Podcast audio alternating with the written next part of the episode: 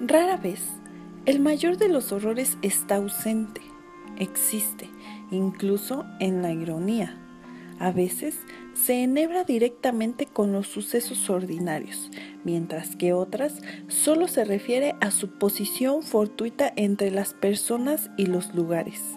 Lo anterior se puede ejemplificar mediante un caso de la antigua ciudad de Providence donde a finales de los años 40 Edgar Allan Poe acostumbraba a frecuentar a la señora Whitman, poetisa de talento.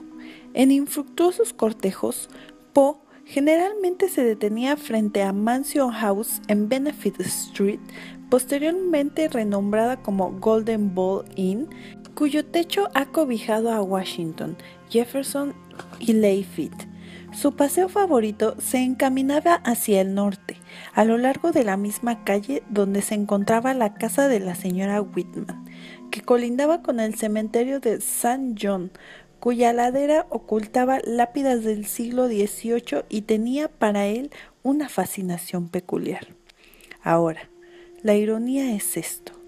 En este paseo tantas veces repetido, el más grande maestro del mundo de lo terrible y lo bizarro se vio obligado a pasar a una casa particular, en el lado este de la calle, una estructura lúgubre y anticuada, encaramada sobre la brusca subida de la ladera de la colina, con un gran patio descuidado que data de una época en la que la región era parte de un campo abierto. Nada parece indicar que él escribiera o hablara de ello, aunque tampoco existe ninguna evidencia de que siquiera la haya notado. Y sin embargo, esa casa, para las dos personas en posesión de cierta información, iguala o supera en el horror de la fantasía más salvaje del genio que tan a menudo pasó sin saber lo que tenía delante. Se alzaba con mirada maliciosa y rígida, como símbolo de todo lo que es indeciblemente horrible.